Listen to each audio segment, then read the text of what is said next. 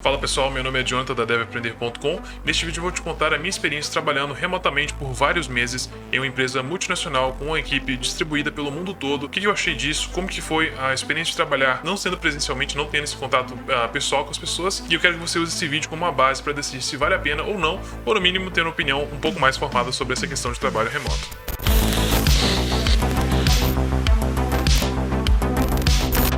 Primeira experiência com trabalho remoto, ela veio talvez junto com muitas expectativas e assim, muita animação e muita vontade de conhecer o mundo como muitas pessoas têm, né? Quando você ouve falar em trabalho remoto, você já imagina você tomando seu cafezinho numa praia, com o seu notebook assim aberto e você fazendo seu trabalho ali, vendo as ondas quebrarem. Você já imagina isso, né? As árvores assim, balançando, o vento, tudo, o solzão. Todo mundo imagina isso, eu acho, né? Apesar que até hoje eu ainda não fiz isso. Mas o trabalho remoto, assim, vamos falar da realidade do trabalho remoto. Na verdade, a minha realidade, né? Não vou falar que a minha realidade é a única realidade, não sou, não é uma verdade absoluta, mas a minha experiência com o trabalho remoto foi, uh, na sua maior parte, boa. É, mas teve algumas coisas que é, me desanimou. É, vamos, vamos, entrar aqui, vamos entrar na história. Então, como que foi?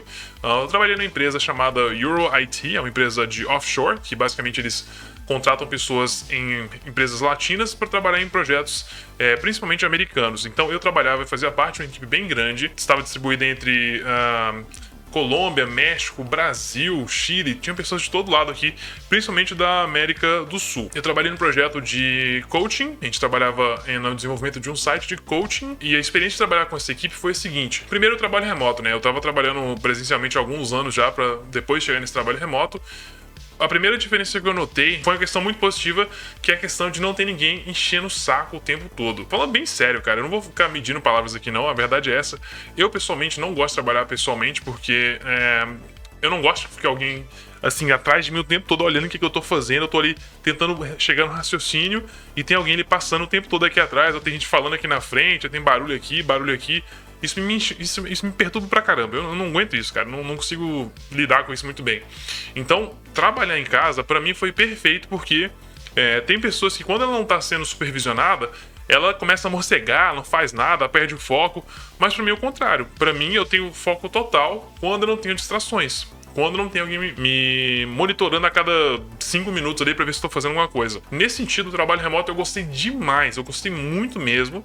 É, inclusive, é, eu prefiro 100% trabalho remoto. Já vou dizer aqui, independente do que eu falar nesse vídeo, eu prefiro trabalho remoto, tá? Vou deixar bem clara essa, essa minha opinião aqui. Uma dica rápida para você que quer conseguir um trabalho remoto, duas aquisições que vão te ajudar demais. A primeira é um leitor digital como o Kindle, que eu tenho aqui hoje, que eu uso todos os dias para ler, isso me ajuda demais. E o segundo é o livro Soft Skills, que eu li ele várias vezes já, ele ajuda pra caramba em todos os aspectos, desde quando se preparar para uma entrevista de emprego até como fazer o processo de negociação de um salário mais alto. Eu vou deixar o link na descrição desse vídeo, recomendo muito que você faça a aquisição dele, vai te ajudar demais. Essa questão de não ter alguém me perturbando o tempo todo me ajudou demais com o foco e com a produtividade. Só que esse mesmo ponto, dependendo da situação, ele pode ser um ponto negativo.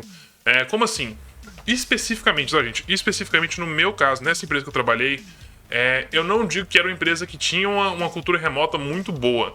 Porque, assim, não que eu queira sair conversando com todo mundo o tempo todo, mas o pessoal não se comunicava muito bem. Assim, era, era basicamente a única vez que eu comunicava com alguém era na daily, né, na nossa reunião diária, que durava o quê? Uns 5, 15 minutos no máximo.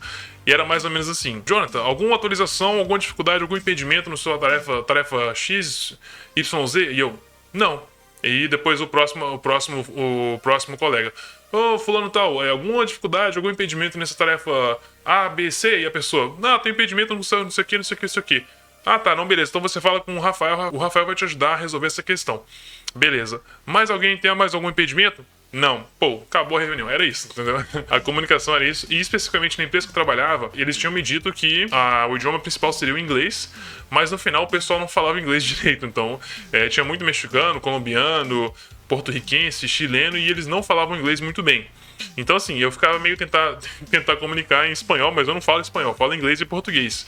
Então, é, a comunicação não estava muito boa. Então, especificamente nessa empresa, a questão da comunicação não foi boa, mas eu conheço colegas que tiveram experiências muito melhores. Inclusive, se você tem uma experiência diferente, deixe aqui nos comentários. Eu quero muito saber a sua experiência também, porque você vai contribuir com os colegas que estão assistindo esse vídeo também. Uma outra questão que eu notei que é bem diferente do trabalho remoto é, para o presencial é a questão de como você colabora com a sua equipe.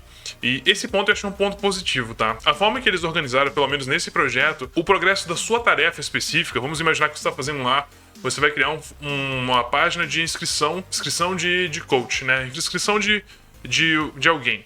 E aí, essa, esse formulário que você vai fazer, se eles planejaram bem o projeto, não depende que nada antes ou depois aconteça. Você consegue criar aquela funcionalidade, deixá-la pronta para que quando outro desenvolvedor chegue numa parte que vai envolver aquilo ali, ele consiga desenvolver sem, sem necessitar que você termine o projeto. Assim, não, não eram todas as tarefas que eram assim, né? Que não dependiam muito do, da outra pessoa, mas a gente tinha um período de um sprint aí de mais ou menos duas semanas para terminar as tarefas. Então as tarefas costuma, costumavam ficar prontas nesse período, então não costumava ter tanto problema com a questão de, de conflito de tarefas. Agora, um ponto positivo que eu gostei bastante é a questão do horário flexível. Isso realmente era um horário flexível, tanto que eu achava que meu horário era flexível porque eu moro no litoral e eu gostava muito, eu gostava, não, eu gosto de surfar e eu surfava bastante bem cedo.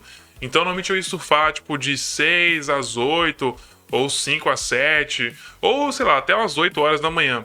E eu começava a trabalhar às vezes 10 horas da manhã, ou às vezes até mais tarde. E isso era ok, isso era aceitável. E isso porque a equipe está localizada em várias partes do mundo diferente. O importante era que eu entregasse as minhas tarefas dentro do prazo. Se eu estiver entregando dentro do prazo, tanto faz, não precisava de ficar contando horas, nada disso. Então eles tinham 100% de confiança no meu trabalho, então não tinha ninguém me monitorando tanto ali para fazer as tarefas individuais, não tinha ninguém me mandando mensagem, ó, oh, tá fazendo? Ó, oh, tá trabalhando? Ó, oh, tá conseguindo fazer isso aí? Ó, e aí, você tá achando, o que, você tá fazendo aí agora? Tipo, não tinha ninguém me enchendo o saco fazendo isso. E ao mesmo tempo que não tinha ninguém perturbando é, das tarefas individuais, não tinham pessoas monitorando o meu horário e nem pedindo que eu batesse um ponto ali para falar, olha, tem que bater o ponto aqui 8 horas, ou 7 horas, ou 9 horas, ou que seja. Então, essa liberdade para mim foi muito positivo. É, isso é algo que eu acho muito interessante e assim, eu acho que é uma questão de uma questão cultural de as pessoas sentirem os, os chefes sentirem a necessidade de ficar monitorando a pessoa. Eu acho isso horrível para produtividade e até para a cabeça da pessoa, né? Porque o estresse não ajuda a pessoa a produzir, ela só atrapalha. Então, se você deixa a pessoa livre e ele é um bom funcionário, ela vai ela vai produzir, entendeu? Então, se ela é um mau funcionário, manda a pessoa embora porque monitorada ou não monitorada, ela não vai fazer um bom trabalho. E se você vai descobrir rápido, porque se um mês ela não tá conseguindo entregar nada, provavelmente não é um bom funcionário. Então, assim, essa, essa esse ponto da, do horário flexível eu gostei demais. Eu não poderia deixar de mencionar aqui o salário, né? O salário com o trabalho remoto, ele costuma ser muito mais alto que um trabalho presencial se você fazer isso direito. Como assim? Como a gente está falando de trabalho remoto, aqui para mim um dos maiores benefícios do trabalho remoto. Na verdade, talvez o segundo maior, né? Eu vou falar do, do primeiro logo logo. Mas um dos melhores benefícios para mim no trabalho remoto é que se você mora numa cidadezinha ou se você mora num local onde o salário não é tão alto, nem tem vaga, mas os salários não são tão altos, com o trabalho remoto você atinge outros estados, como São Paulo, por exemplo, Rio de Janeiro, que tem salários muito altos, e você consegue trabalhar para essas empresas, ou se você tem um segundo idioma, se você fala inglês, por exemplo, você atinge o mundo, você vai para Japão, você vai para Europa, você vai para qualquer lugar. Vai assim, gente, as empresas, né? Você não vai, você fica onde você quiser, mas é você pode trabalhar para essas empresas, inclusive essa empresa que eu trabalhava, o cliente estava lá nos Estados Unidos. Então, assim, eu morando aqui no Brasil, com o custo de vida brasileiro, ganhando em dólar. Eu ganhava na época uh, ah, 2.500 dólares, que se fosse traduzir para hoje deve dar o quê? Uns 13 mil, 12 mil por aí. Então, assim, o salário você vai conseguir atingir algo muito melhor que você conseguiria localmente na cidade onde você mora, a não ser que você mora no centro de São Paulo, na capital. Aí talvez não sei, né? Talvez não, mas se você não mora na capital de São Paulo, ou se você ainda quer algo melhor ainda do que isso, você pode concorrer a vagas remotas. Então você vai ganhar muito mais e também não é só ganhar mais, você vai ganhar mais em menos tempo. Porque se você trabalha remotamente, o salário que talvez você demoraria 3, 5 anos para chegar na sua cidade, você chega no primeiro trabalho já de, de cara com o trabalho remoto, porque lá o patamar já tá mais alto, entendeu? Então, assim, o salário para mim é, no trabalho remoto é muito melhor, sem, uh, sem sombra de dúvida. O ponto que eu achei mais interessante, o que eu mais gostei no trabalho remoto, sem dúvida para mim não foi nem o salário, foi a questão de poder estar e trabalhar em qualquer local. Isso para mim vale muito mais do que qualquer tipo de liberdade, porque assim, você poder conhecer o mundo e você poder viajar, para mim isso, isso não tem preço, entendeu? É porque muitas pessoas esperam, às vezes, um ano inteiro de trabalho para depois tirar duas ou três semanas, quem sabe quatro semanas de férias. Então, assim, é, é muito tempo para você esperar um ano inteiro para conseguir sair conhecer as coisas. Porém, se você estiver fazendo um trabalho remoto e ganhando relativamente bem, você consegue viajar pelo Brasil, viajar pelo mundo, se você quiser, conhecer vários locais e você não tem que esperar se aposentar com 70, 65 anos. Você pode fazer isso agora nos seus 20, 30 anos de idade ou mais. Então, assim, é, o trabalho remoto te dando essa liberdade é muito bom. Eu continuo trabalhando remotamente com o trabalho que eu faço e assim, isso para mim não tem preço. A liberdade de poder sair qualquer para qualquer lugar, a qualquer momento, isso é muito bom. Essa liberdade te dá, acho que um, um, uma paz muito grande. Então, assim, eu recomendo bastante, se você quer trabalhar remotamente, primeiro que você consiga o seu primeiro trabalho presencial, porque se você já tem um trabalho presencial, para você pular para um remoto é muito mais fácil, porque raramente eles vão te pegar para um primeiro trabalho já direto sendo remoto. Apesar que com a pandemia, né, nesse momento que estou gravando esse vídeo, tem deixado isso mais fácil. Se você tem um, um primeiro trabalho presencial, é mais fácil para você pegar algumas coisinhas que não tem é, que fica um pouco distante no trabalho remoto.